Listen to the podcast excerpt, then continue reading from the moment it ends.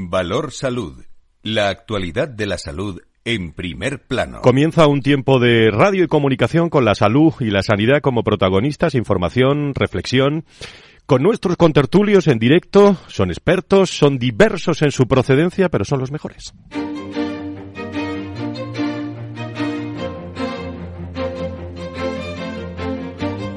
Valor Salud es un espacio de actualidad de la salud con todos sus protagonistas, personas y empresas. Con Francisco García Cabello. ¿Qué tal? Muy buenos días, ¿cómo están? 1595 en las Islas Canarias. Bueno, la esperanza de que la pandemia pase a estar completamente controlada, eh, que no completamente olvidada, en nuestro país es cada vez más real. ¿eh? El avance de la vacunación y la, la escasa incidencia del eh, COVID chino en España va a provocar que se pueda dejar de usar la mascarilla. ¿eh? Esto es noticia para los que habitualmente o nos escuchan o, están en los eh, medios de transporte habitual eh, como el metro, el autobús. Bueno, se está estudiando dejar usar la mascarilla en transporte público y farmacias en los primeros días de febrero, un mes antes de lo que había anunciado el gobierno, que saben que se reúne semanalmente en, en esa comisión COVID para analizar, eh, bueno, pues cómo va la evolución. quitar las mascarillas en transportes, pero sin fijar una fecha, la ministra de Sanidad eh, Carolina Darias eh, no se cerró hace unos días a la posibilidad de que las mascarillas dejen de ser obligatorias, como digo, en el transporte público en un horizonte no lejano. Esa es la primera que le querías contar. La segunda es que eh, bueno, los médicos y los pediatras de la atención primaria de la Comunidad de Madrid siguen dando pasos para bueno visibilizar su su expresión en eh, lo que están haciendo, visibilizar la situación en la que se encuentran en este nivel asistencial. La huelga eh, que ha retomado mm, o que han retomado después de siete meses, de siete semanas tras la ausencia de avances en la negociación. Se suman ahora pues estos encierros en, eh, en Madrid lo están haciendo en manoteras, se van turnando los médicos, se suma ahora ese encierro simbólico para denunciar entre otras cosas el grave riesgo que supone pues esa destrucción de la, de la primaria.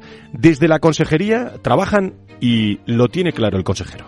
Bueno, nosotros no nos desviamos de lo que tenemos eh, claramente preparado en primaria para la, para el, con nuestro plan de mejora, que ya los profesionales están cobrando esa remuneración, estamos actuando para quitar esto del trabajo no presencial que pueda ser, para eliminar la burocratización, para facilitarles el acceso a las agendas, bueno, y a todos los niveles, en infraestructuras, en hospitales. O sea, nosotros continuamos con nuestro plan, a pesar de que hayan tratado, siempre lo han hecho históricamente, pero bueno, ahora lo hacen con más intensidad porque las elecciones están cerca, pero insisto que nosotros tenemos muy claro cuál es nuestro cuál es nuestro camino, cuál es eh, nuestro programa y en eso vamos a seguir trabajando. La política, la sanidad, eh, se lo estamos contando todas las semanas porque es noticia. Los médicos eh, madrileños, lo recuerdo, reanudaron el pasado jueves 12 de enero la huelga indefinida que comenzó el 21 de noviembre y que suspendieron durante las fiestas navideñas tras bueno fracasar esas negociaciones. No hay novedad en cuanto a las negociaciones con la Consejería Madrileña de Salud, a la huelga están llamados 4.240 médicos de familia,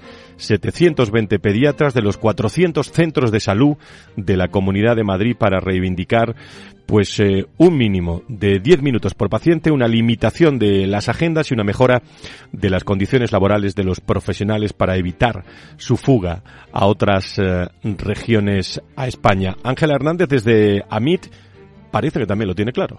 Desde el día 11 que recibimos el jarro de agua fría de que no habían considerado eh, la forma de cumplir las cosas que no que llevan incumplidas desde septiembre de 2020 y que quieren seguir haciendo una gestión de la miseria de la atención primaria a coste cero, sin presupuesto, no hemos recibido ninguna llamada, ningún contacto por parte de eh, los interlocutores de la Dirección General de Recursos Humanos ni de la Dirección General de Proceso Integrado ni del consejero ni del gobierno de la Comunidad de Madrid. Aquí escuchamos todas las voces mientras negociación y negociación en un momento que los pacientes, bueno, reclaman muchas veces, eh, no sé qué piensan ustedes, sin alzar la voz, atención, menos listas de espera y calidad asistencial.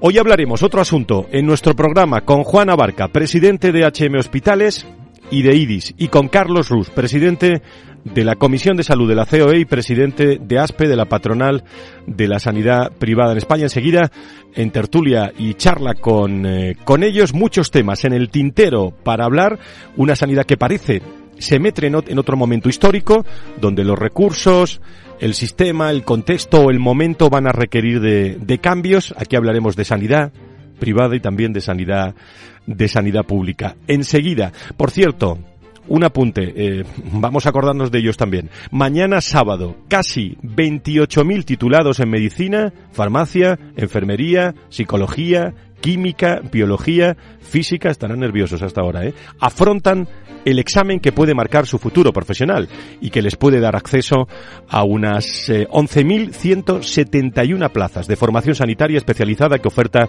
el Ministerio de Sanidad. Medicina acapara la inmensa mayoría de las plazas, con 8.550 que se repartirán entre los cerca de 13.000 médicos que se presentarán al examen MIR 2023. Las pruebas de formación sanitaria especializada eh, se celebrarán, como digo, en 28 sedes repartidas entre las comunidades autónomas. Estarán más de 2.000 personas que colaboran en su desarrollo, exámenes de 200 preguntas y otras 10 de reserva. Eh, bueno, eh, con toda la información que les apunto desde el inicio, anoten también esta, que son personas con vocación, con ganas, eh, con ilusión de ser médicos, vamos a ver qué sanidad se encuentran. Serán 12.668 médicos y un 74% procedentes de universidades españolas. Mucho que comentar. Eh, Laura Muñetón, desde el equipo de redacción. Muy buenos días, ¿cómo estás? Buenos días. ¿Algún detalle más del, eh, del programa?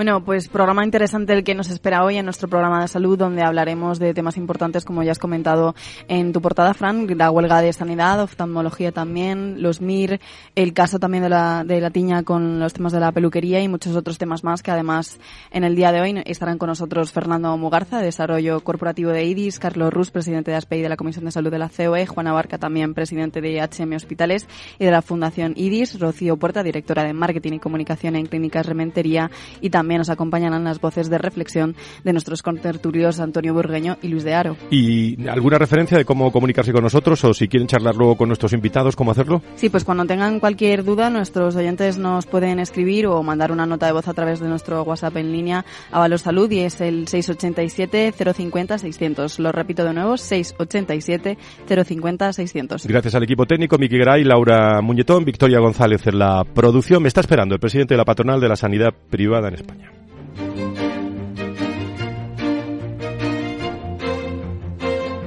Valor Salud. La actualidad de la salud en primer plano. Son muchos los temas eh, que vamos a hablar. Luego eh, conectamos con los contertulios que se vayan incorporando con nosotros. Saludo eh, a esta hora de, de, la, de la mañana. Venimos charlando desde hace un rato ya en tertulia aquí con todos los hombres y mujeres de, de la radio. A Carlos Rus, presidente de la patronal de la sanidad privada en España y, como digo, presidente de la Comisión de Salud. Ahora explicaremos también, para quien no lo conozca, de, de la COE. Don Carlos, muy buenos días. Bienvenido. ¿Qué tal? Muy buenos días, Fran. Muchísimas gracias gracias eh, por estar con nosotros aquí en, eh, en directo. Bueno, en, en, primer lugar es pregunta, pregunta obligada desde, desde la patronal, desde ASPE. Eh, ¿Cómo ven la, el foco de la noticia que está ocurriendo en estos momentos? Eh, hay médicos en manotenas en Madrid, turnándose, encerrados eh, de la pública, la voz del consejero, la voz de la presidenta. ¿Cómo lo veis desde, desde, desde ASPE? Bueno, eh, no, no, es algo que, esté pasando solo en Madrid. Sí es cierto que Madrid pues llevamos ya un tiempo viéndolo y, que se va agudizando, eh, pero ya se anuncian movilizaciones o paradas y se hablaba de Cataluña y se habla de Andalucía y hay cierta crispación también pues eh, con, el sector asegurador y hay reivindicaciones y paros previstos también en Andalucía. Es decir, yo creo que estamos en una situación que más que irnos a la situación eh, tenemos que ver cuáles las causas de, de esta, ¿no, Frank? Entonces dices, ¿dónde estamos? No? Estamos en un sistema que eh, ya llevamos mucho tiempo analizando que necesita cambiarse. Y el diagnóstico ya estaba hecho, esto no, no es nada nuevo. Lo que nos encontraba es eh, quién tenía la valentía de dar los pasos necesarios. Y, una de las cuestiones que tenía el sistema, en muchos casos, es que adolece de falta de flexibilidad. Eh, a, esto llega el COVID. ¿Qué ha hecho el COVID? Agudizar todos aquellos problemas que ya tenía el sistema nacional. O sea, no ha creado nada nuevo. Lo que se ha hecho agudizarlos y muchos de ellos acrecentarlos, ¿no? Pues eh, teníamos problemas de lista de espera y dice ahora, más. Eh, teníamos problema de falta de profesionales y dices ahora más. Tenemos a un profesional que estaba cansado y dices ahora está saturado y, y emocionalmente agotado. ¿Y qué ocurre? Pues que en estos momentos pues se reivindica. Eh, reivindica y dice sí, y reivindica en un momento en el que el presupuesto de una comunidad autónoma en salud es del 40%.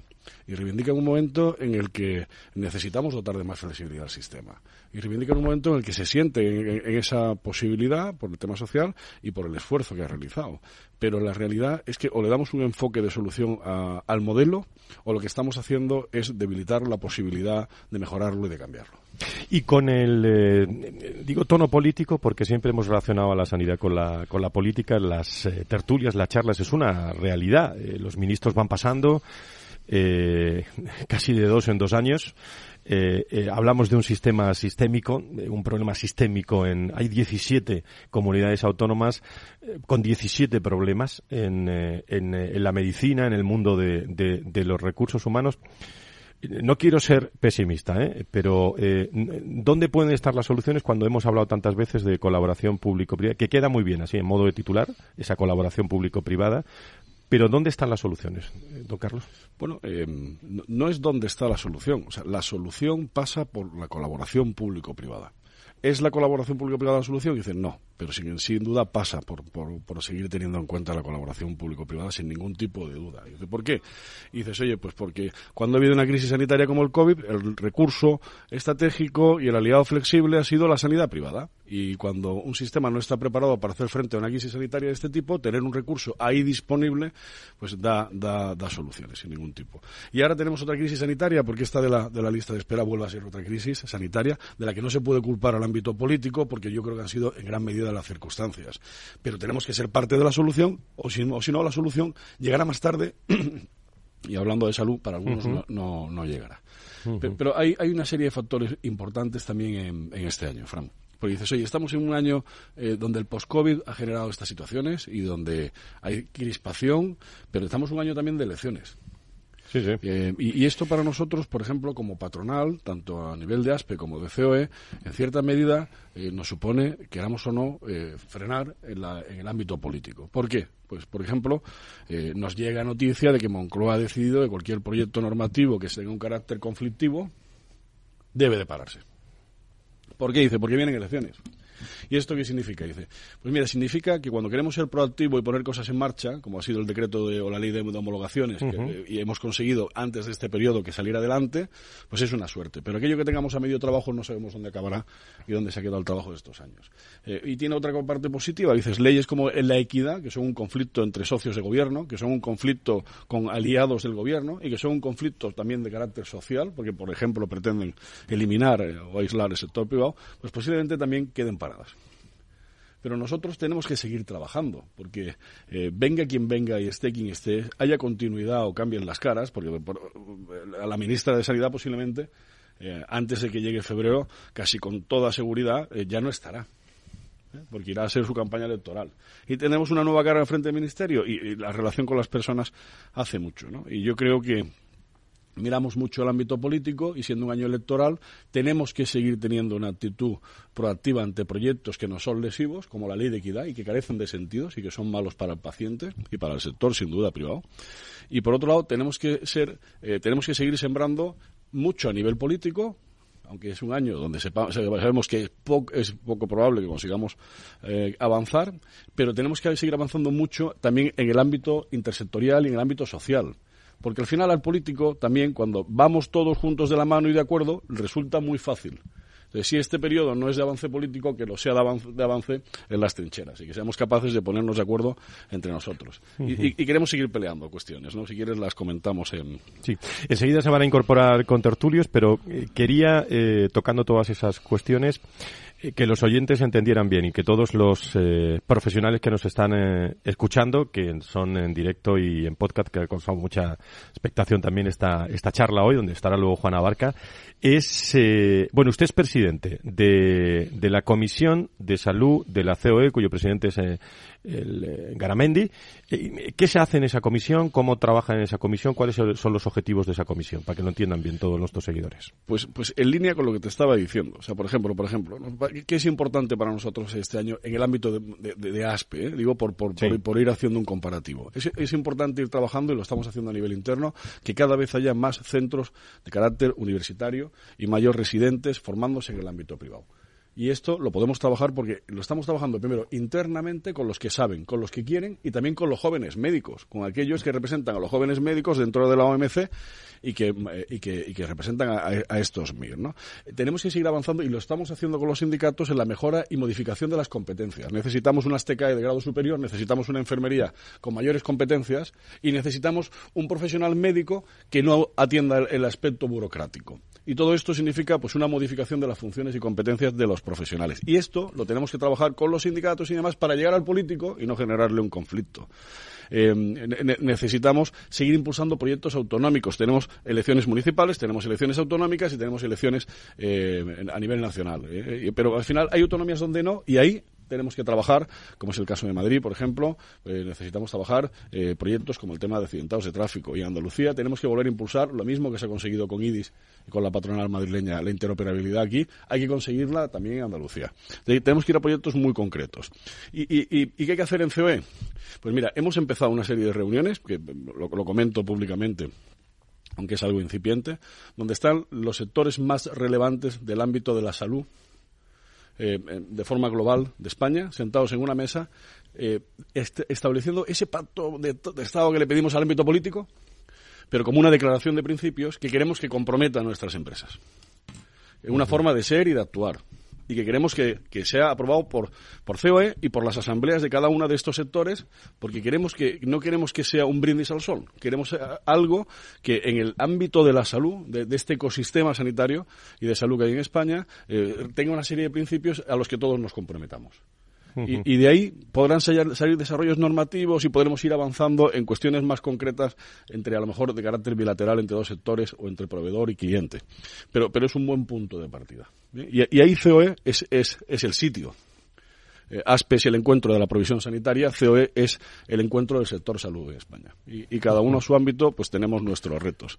Y, yo espero que este año culmine con esa declaración de principios eh, finalizada y publicada.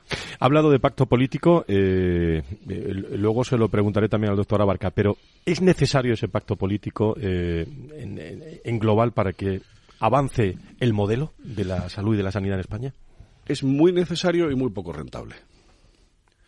Es decir, ¿sería necesario un pacto político? Sí, pero tiene tanta importancia, tiene tanto peso económico en el presupuesto de las comunidades autónomas y tanta importancia para el ciudadano que políticamente es una piedra arrojadiza a la que no se quiere, de la que no se quiere prescindir.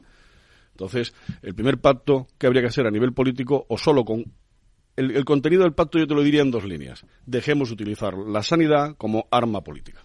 Tomemos decisiones en base a satisfacción y resultados ese sería todo el pacto político que necesitamos en el ámbito sanitario. Pero el problema que nos encontramos cuál es, que no, que es mucho más atractivo que se acerquen unas elecciones y que en Madrid haya un conflicto social.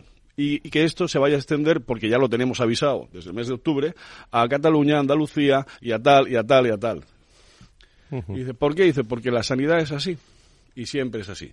Entonces, ¿ese pacto es necesario? Y dice, sí, ¿se va a dar? No. Por lo tanto, nos toca pechugar a nosotros. Y nos toca ser nosotros los que seamos capaces de ponernos entre todos de acuerdo y ir a ver a, la parte política y decir, oye, queremos esto. En este tema concreto, esta es la solución y aquí estamos todos los implicados. Pues Carlos Rur, hablando con, eh, bueno, con nosotros y con todos los que le están escuchando, eh, desde, desde la visión de la COE, desde la patronal, eh, tenemos hasta, hasta las 11 de la mañana y como es línea habitual, es un programa un poco especial hoy. Voy a ir dando la bienvenida, eh, que se van a quedar con nosotros todo el tiempo que, lo estimen. Voy a ir dando la bienvenida a Fernando Mugarza, director de desarrollo del IDIS. Eh, doctor Mugarza, muy buenos días, bienvenido. Muy buenos días, Fran. Muy buenos días, Carlos. Un placer, como siempre. Muchísimas gracias por estar con nosotros. También nos vamos a la redacción de, de iSanidad. Allí está su, su editor, Luis de Aro. Eh, querido Luis, ¿cómo estás? Muy buenos días, bienvenido.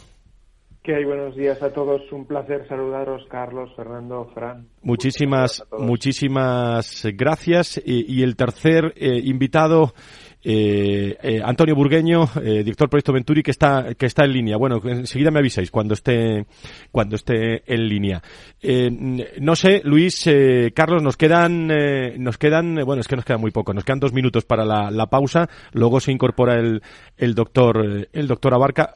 Fernando, algo en, en 30 segundos, por si le queréis preguntar a Carlos y luego a la a, y media continuamos con, con Carlos y el doctor Abarca. Sí, sí, muy, muy breve, brevísimo. Mira, siempre se está hablando y estamos hablando de ese, esa necesidad de ese pacto por la sanidad, ¿no? Y, siempre estamos a vueltas con lo mismo, ¿no? Y yo le preguntaría, eh, en este caso al presidente, a Carlos, eh, si estamos a tiempo todavía, si estamos en tiempo y cómo se debería gestar ese pacto por la sanidad.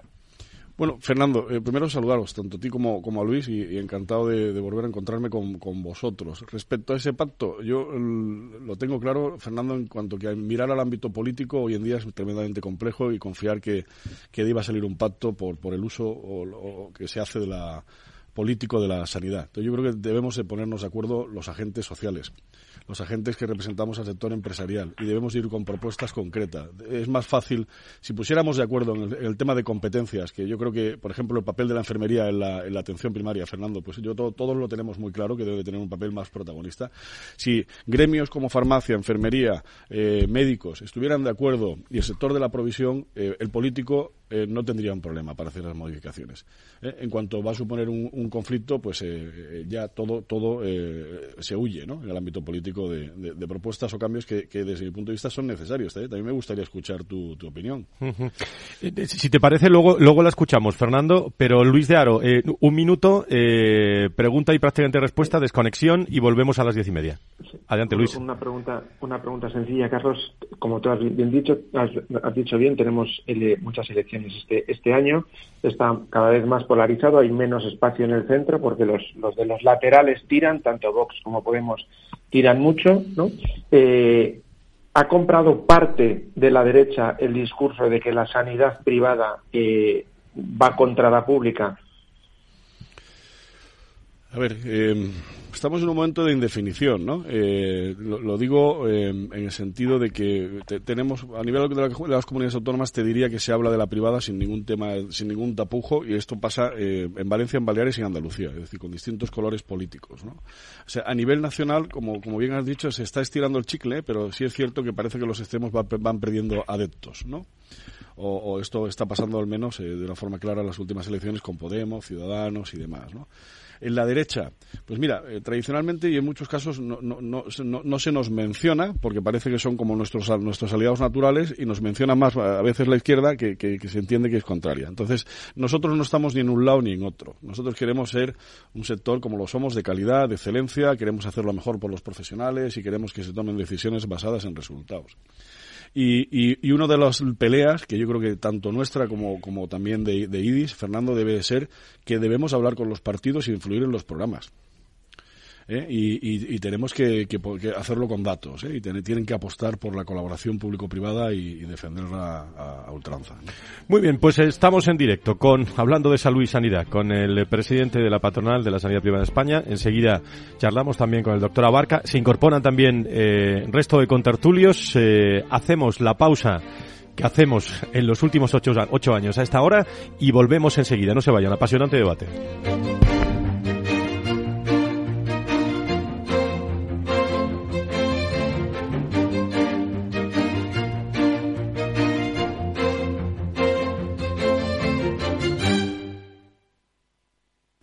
Hey, asistente, ¿cuál es el mejor fondo de inversión del año? Hay aproximadamente 54 millones de resultados. ¿Quieres que los lea? Buf, mejor que no. Puedes seguir buscando entre millones de contenidos, pero un asesoramiento de calidad solo te lo dará un especialista. En Renta 4 te ofrecemos un servicio de asesoramiento gratuito siempre que lo necesites. Entra en r4.com y descubre cómo te podemos ayudar. Renta 4 Banco. ¿Quieres más?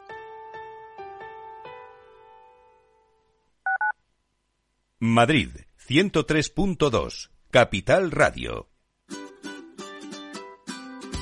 Mesa y Descanso es el programa donde Mar Romero te acerca cada fin de semana los mejores productos, te invita a disfrutar de los buenos vinos de cada denominación de origen y a conocer restaurantes y lugares de ocio con un encanto especial. Mesa y Descanso, los domingos a las 13 horas, aquí en Capital Radio. Los viernes en Capital Radio te proponemos descubrir y comprender las estrategias de empresas con éxito que servirán de inspiración y ejemplo para la tuya. Escucha Metaempresas, un programa presentado por Andrés Arenas con la presencia y los consejos de expertos en distintas áreas y profesores de reconocida trayectoria. Todos los viernes a las siete y media de la tarde, Metaempresas, Capital Radio.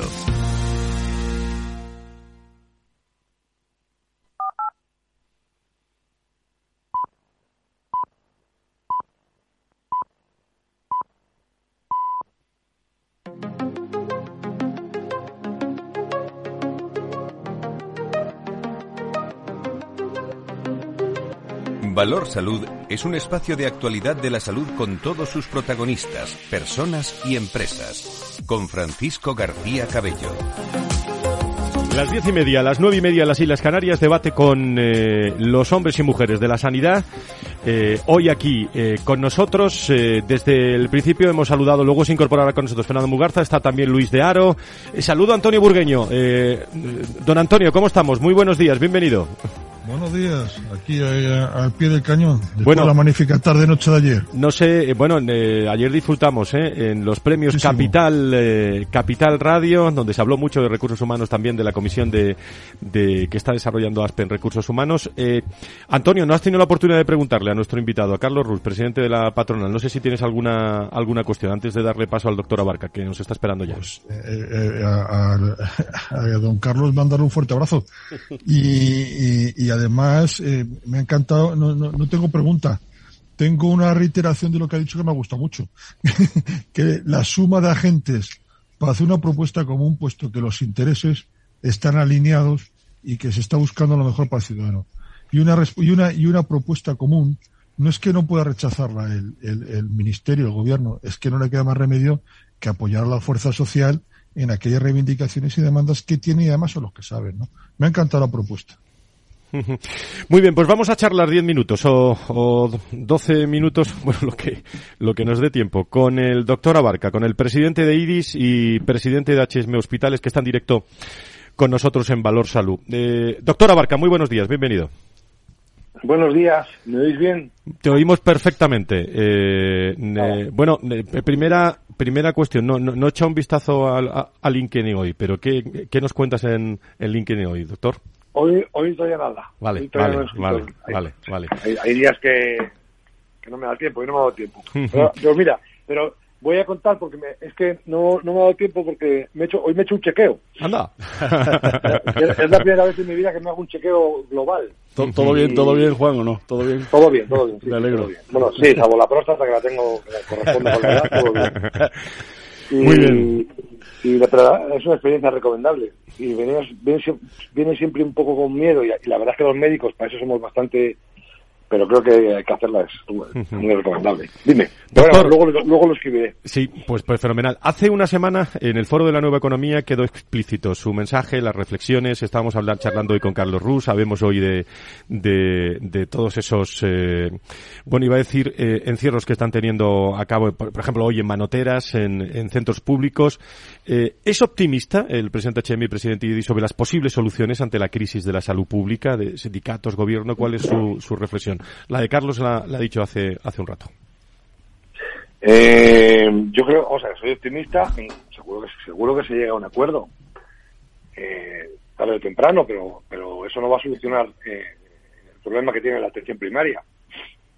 O sea, en, Madrid está más complicado, ¿eh? porque eh, en, en, Madrid no solo es un tema de dinero, sino es un tema también de condiciones y sobre todo de profesionales, ¿no? Y al final eh, es lo que intentaba explicar el otro día, ¿no? Eh, yo creo que el, eh, cuando la gente no está motivada económicamente, cuando mm, ha perdido eh, su sentido, su sitio, siendo el, el, el pivote del sistema sanitario, em, cuando eh, no tiene competencias, cuando está a, o sea, entra en ese proceso que decíamos de selección adversa y al final lo que hace es que no quiere trabajar y al final lo que hace es que nadie quiere trabajar en ese sitio, ¿no? Entonces, eh, yo creo que, bueno, no sé si se, si se solucionará la crisis, puntual para salir de la situación, pero mm, sería una mala noticia porque eso es darle una patada para adelante al balón pero cuando está bajando cuesta abajo. ¿Cómo puede ayudar la privada ante el contexto que nos encontramos? ¿Esto es un problema de doctor de recursos humanos, de dinero, de estrategia?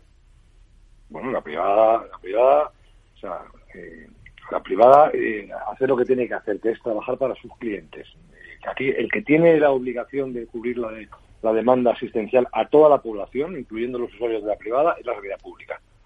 Entonces, nosotros hemos ayudado lo digo siempre, creo que la mejor manera que se puede que se puede ayudar a la sanidad pública, la mejor manera de colaborar es haciéndose un seguro, un seguro voluntario, no lo que está pasando ahora, que la gente se hace un seguro muchas veces porque porque no tiene porque la, atención primaria no le soluciona el problema, la lista de espera del, especialista, eh, al final lo que tiene que hacer es, hacerse un seguro sanitario casi obligatorio, lo que obliga a que la gente pues eh, no lo pueda, mm, lo tenga que, que tenga, o sea, que empieza a hacerse gente eh, un seguro por una necesidad más que por una, una alternativa de experiencia del usuario y, a partir de ahí nosotros podemos colaborar como quieran ellos. Eh, si la sanidad pública no, no va bien, si la sanidad pública no es capaz de reconducir, el sector sanitario privado va a adaptarse, obviamente, y va a seguir creciendo y va a seguir incrementando recursos y va a seguir haciendo hospitales. Eh, pero y eso creo que es ayudar al sistema sanitario de nuestro país pero no pero no es nuestra intención ni estamos para eso eh, creo que como he dicho nosotros estamos para para una para, para una una asistencia eh, diferente con una experiencia diferente y, y, no para ser el salvavidas de la sanidad pública ni ni ni la solución a los problemas de accesibilidad al sistema sanitario de la población. Doctora Barca, eh, yo le he escuchado detenidamente de la intervención del viernes en el Foro de la Nueva Economía y aquí lo contamos también en este programa eh, sobre la situación de los médicos. Estamos a un fin de semana de que se la juegan muchos eh, el futuro con los MIR, situación de los médicos después de todos estos años eh, sobre todo en la línea de prestigiar la, la, profesión. Ya estoy hablando de todos en general, de los médicos en, en general. Mm, ¿Se puede ganar más dinero? ¿Puede ganar un médico más dinero con una estructura como la, como la actual? Hombre, eh, con una estructura con eh, si estamos hablando de del modelo estatutario, está sometido a una serie de, de, limitaciones, ¿no? Eh, yo creo que pero no creo que sea solo un tema de dinero. ¿eh? Ayer estuve comiendo con un consejero en una comunidad autónoma y me dijo que para algunos días de eh, del fin de semana, de, en concreto para el fin de semana después de Reyes, eh, el después de Reyes, que fue el 7 y el 8, llegaron a ofrecer hasta 2.000 euros por guardia de, de, día y no llegaron a cubrir todos los puestos. No creo que sea solo un tema, un tema de dinero, por eso creo que no se soluciona subiendo eh, los sueldos 400 euros que es, eh, o, o, o, disminuyendo la carga laboral para que entren más profesionales. Es que no es un tema. Yo no creo que sea eso, es mi opinión, no creo que sea un tema de eso. Porque además, eso tiene un efecto en cadena automáticamente. Tú subes en Madrid 500 euros a los médicos y mañana tienes tocando la puerta al resto de, de, las profesiones sanitarias y no sanitarias. Porque obviamente los, de los, los representantes de los sindicatos representan a todos, no solamente a los médicos, representan a todos. Y, eso hace que además genere un nivel de competencia entre comunidades autónomas yo tampoco creo, que sea sano. Por eso creo que esto no se arregla con eh, la crisis puntual, las manifestaciones, que se está aprovechando clarísimamente el momento político, por mucho que digan que no hay motivaciones políticas, eh, no, mm, se pueden arreglar con algunas medidas como está pasando en algunas comunidades autónomas. Pero el problema de fondo, esto vamos de cabeza, en mi opinión, a lo que pasó con la educación en este país hace 20 años. O sea que la gente al final, creo que eso es un, yo creo que eso es un, bueno, pues es una catástrofe, es una catástrofe. Y lo digo así, y lo digo porque, y lo digo muy con mucha desesperación, porque, porque, porque, porque, porque nadie, porque la sanidad pública, eh, eh, al final, como decía el otro día, que nos, nos compete a todos, porque la sanidad pública, porque la sanidad privada no puede hacer el 100% de las cosas con masa crítica de pacientes. Yo en Madrid hago el 15%, el 15, entre el 10 y el 15% de toda la actividad sanitaria de la Comunidad de Madrid. Es decir, hago eh, dos veces la actividad de la paz, de muchas cosas. Por lo tanto, eh, hago el noven- puedo tener el 99% de la, de, la, de la patología que pueda tener alguien, pero hay una serie de patologías, patologías raras, patologías muy, eh, eh, que requieren recursos excepcionales, que necesitas masa crítica de, pacien- de población para poder. Entonces, necesitamos una sanidad pública muy potente porque cualquiera de los que estemos hoy con una tarjeta de una compañía aseguradora, nadie te asegura que mañana te van a poder eh, dar determinada cobertura porque a lo mejor la, la privada no lo puede hacer. Y, ahí es donde entra mi, mi- mi- mi grave preocupación porque creo que con independencia de que al sector privado eh, que estamos en un momento en el cual estamos, o sea, está creciendo en la facturación, no los márgenes, ¿eh? que aquí, aquí cada vez está todo más socializado. Y por otra parte tenemos a los médicos, a, a uno- a algunos médicos eh, intentando intentando saltar la caja.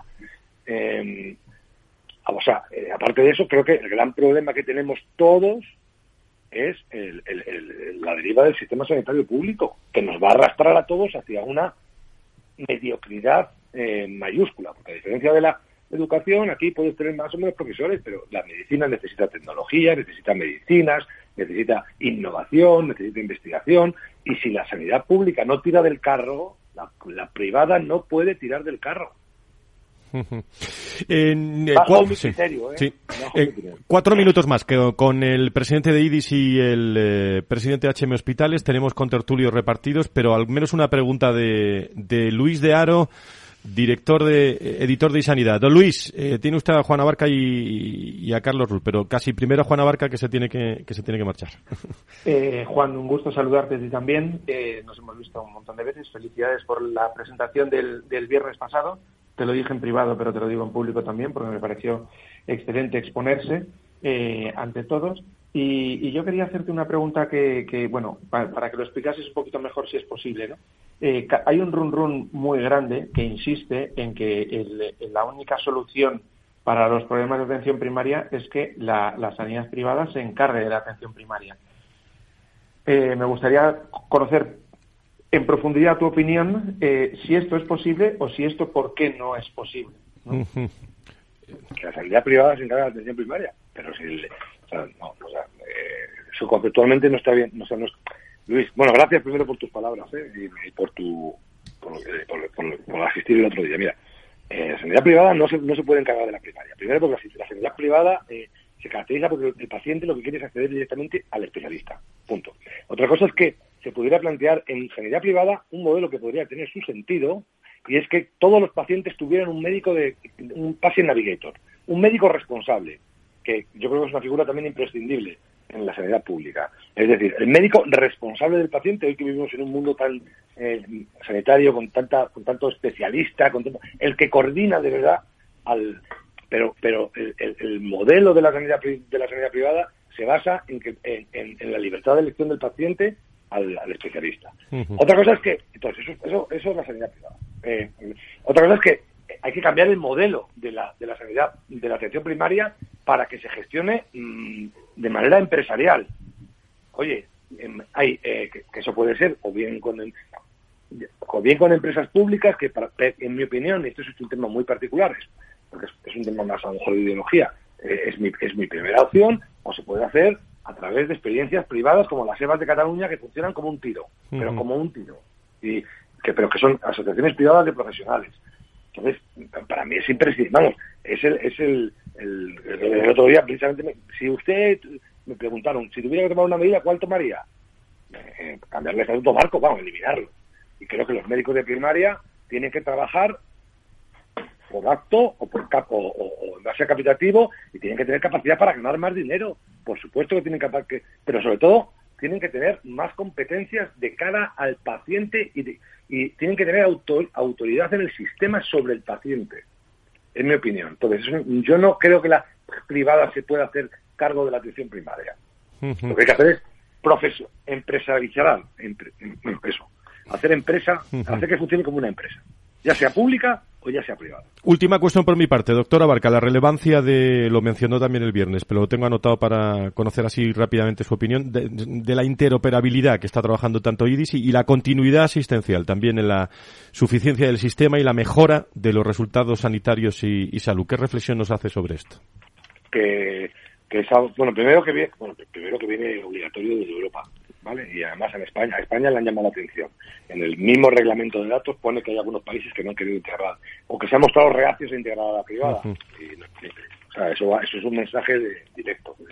Eh, la interoperabilidad eh, es, es, un, es, es, absolutamente imprescindible entre la privada y la pública, la, el nivel de primaria, la especializada, o sea, la, hospitalaria, la farmacia, la residencia, todos los hospitales, todas las instituciones sanitarias tendrían que funcionar en red.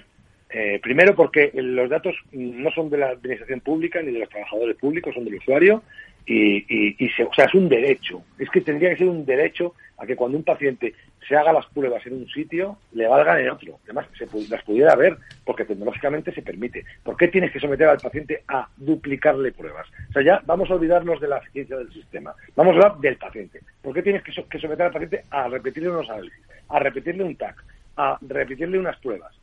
El día 7 de febrero presentamos un informe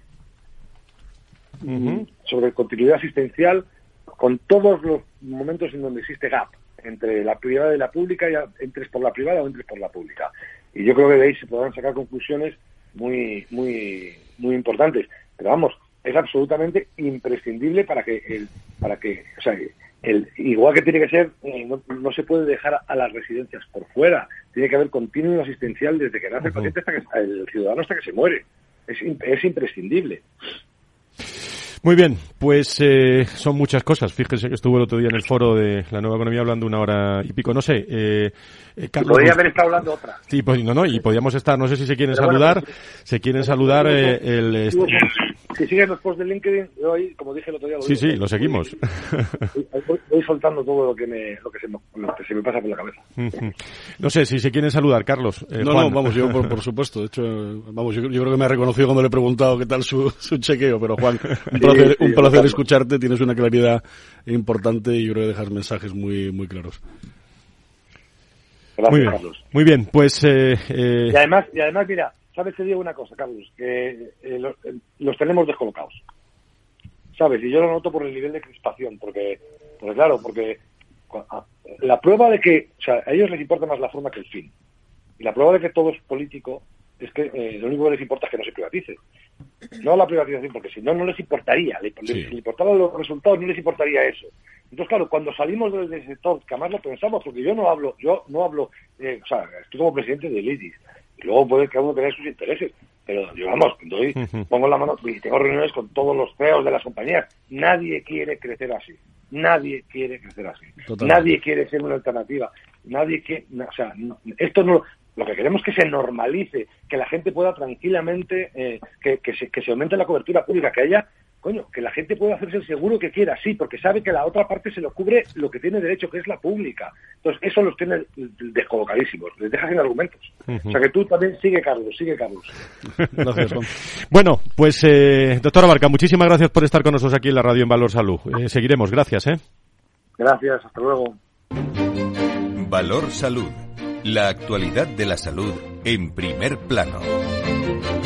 Apasionante debate hoy con, eh, bueno, eh, eh, Rocío Puerta me entenderá, ¿no? La directora de Marketing y Comunicación de la Clínica Rementería, que cumple 25 años. Rocío, ¿cómo estás? Muy buenos días, bienvenida. Muy buenos días, encantada de estar aquí. Vaya debate, ¿no? que tenemos, vaya temas tan interesantes, ¿no? Muy interesante, muy candente. He aprendido mucho, ¿eh? En esa tertulia. Bueno, Carlos, yo no sé si, si, ha quedado algo, porque no hemos hablado del sector asegurador, por cierto. En este sector siempre quedan cosas, ¿eh? Pero, pero yo creo que, bueno, sector asegurador.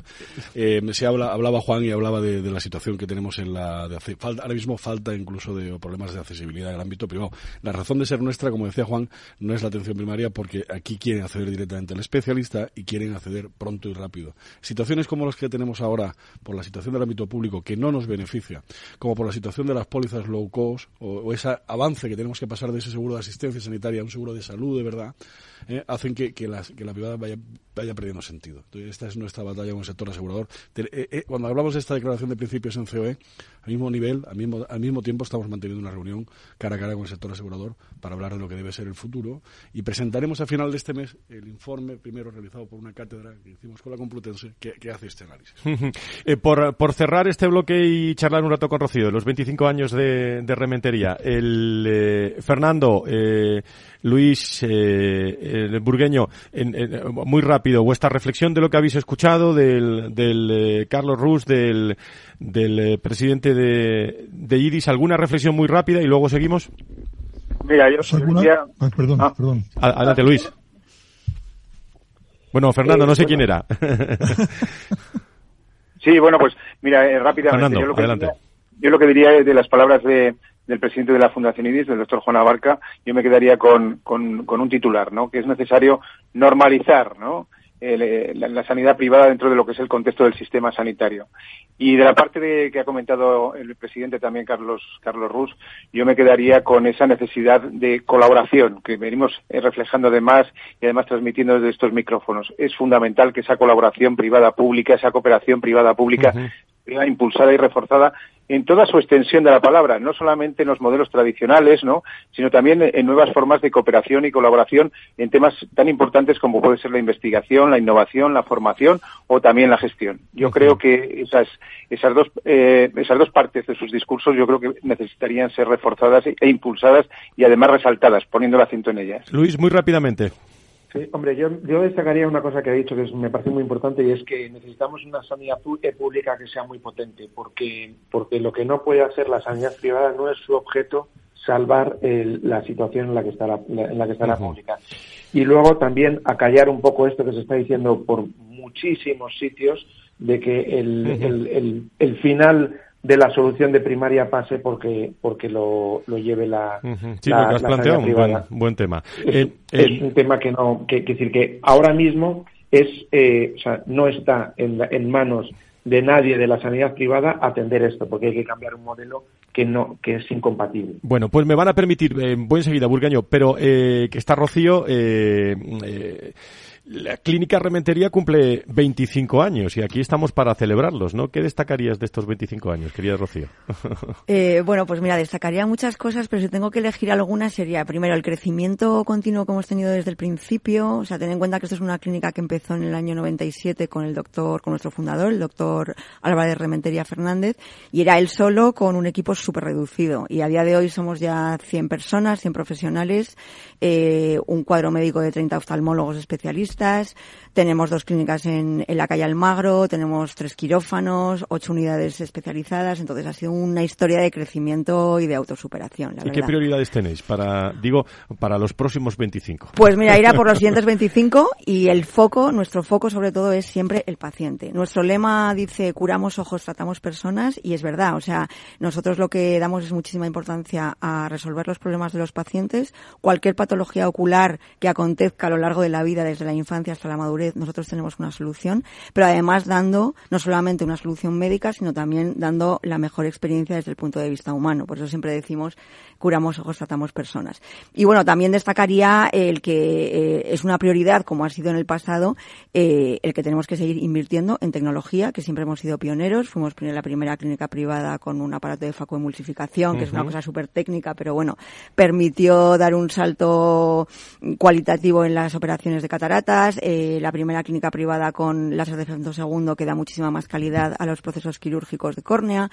Entonces, eh, hemos tenido siempre esa vocación de, inversión en tecnología para dar los mejores resultados quirúrgicos y esa vocación también de eh, dar prioridad a seleccionar el mejor equipo profesional, tanto de médicos como de optometristas, como de auxiliares, como de apoyo, para dar los mejores resultados a nuestros pacientes. Entonces, el reto sería conseguir que los siguientes 25 años también sean un éxito, eh, pues eh, siguiendo invirtiendo en las palancas que nos han dado lo que somos hoy en día. Anoche vi el vídeo eh, que me pasaste de los 25 de los 25 años. Se nota eh, vocación en lo que hacéis, ¿eh? Sí, sin duda. Lo que te digo que la verdad es que estamos muy orgullosos del equipo médico que tenemos. Son especialistas en todas las áreas de oftalmología y además lo hacen con muchísima vocación. Eh, ya te digo, tenemos especialistas en oftalmología pediátrica, en cirugía refractiva, en cataratas, en retina, en degeneración macular, en ojo seco. Es decir, eh, lo hacen como mucha, mucha vocación porque además se dedican al área del ojo en el que son súper especialistas, ¿no?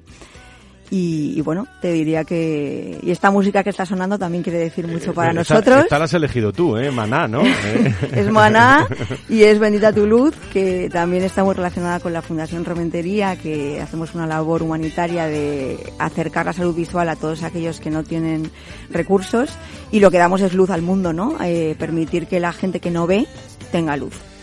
Eh, Rocío, ¿le damos un poco de luz al fin de semana? Venga. Vamos a darle un poco de luz al fin de semana.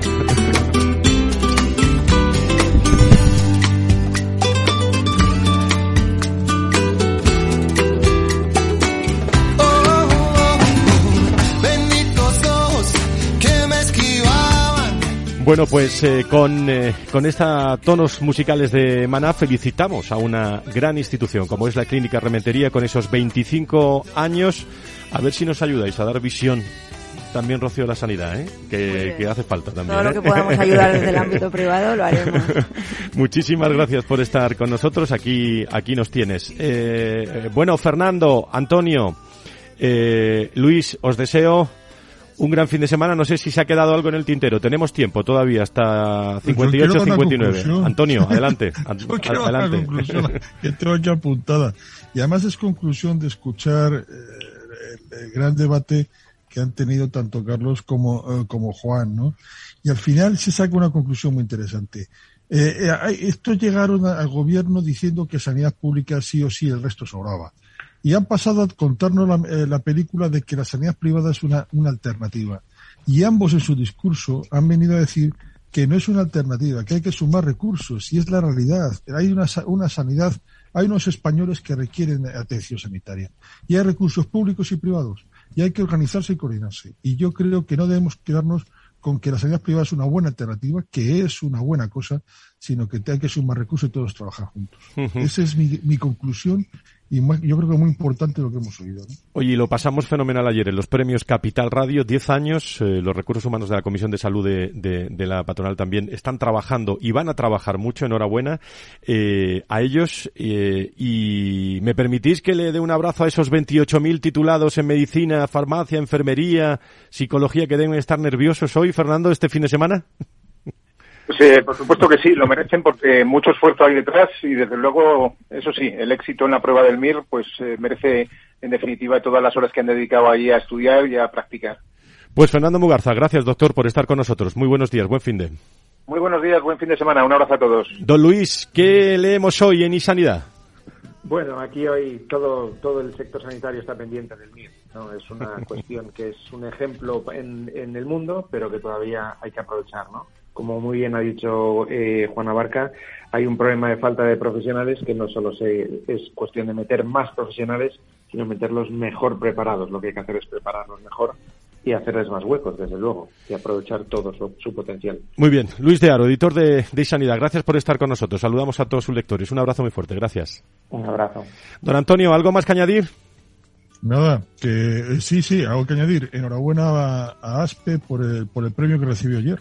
Es verdad, A- a la es verdad. Comisión de Recursos A- Humanos. La Comisión de Recursos Humanos, sí señor, en los premios Capital Radio. el, eh, por cierto, como siempre, saludos eh, al médico de familia que usted y yo conocemos. ¿eh? De su parte. Muy bien.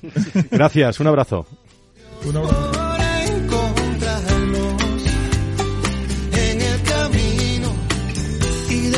Don Carlos, que, que hoy le hemos pillado durante todo toda esta hora aquí en, eh, en, el, eh, en el programa de Valor Salud, donde hay muchas voces, donde todo el mundo qui- que quiera puede, puede hablar, eh, pero sí tenemos la vocación de, de hablar de salud y sanidad contado de, de otra forma. ¿Alguna cosa más que añadir? Nada, sabes que siempre he pensado que la radio tiene un atractivo especial. Y, y hoy pues disfrutando mucho de estar con vosotros. Pues buen fin de semana, que descanse, ¿eh? Igualmente. de encontrarte justo ahí en medio. Y a todo el equipo de la radio, enhorabuena por esos premios eh, 10 años de Capital Radio que ayer se celebraron en CEPSA. Muchas personas, muchas empresas, también muchos recursos humanos y, y gracias a todo el equipazo y, y al consejero delegado Luis Vicente Muñoz. Gracias a todos por liderar también este proyecto. En, eh, en el detalle a Miki Garay, en el detalle a, a Victoria González, en el detalle a Laura eh, Muñetón también por seguir los detalles del programa que hace mucho también la, la comunicación. El viernes más a Luis Sanidad aquí, contado de otra forma, en Capital Radio. Adiós, buen fin de adiós.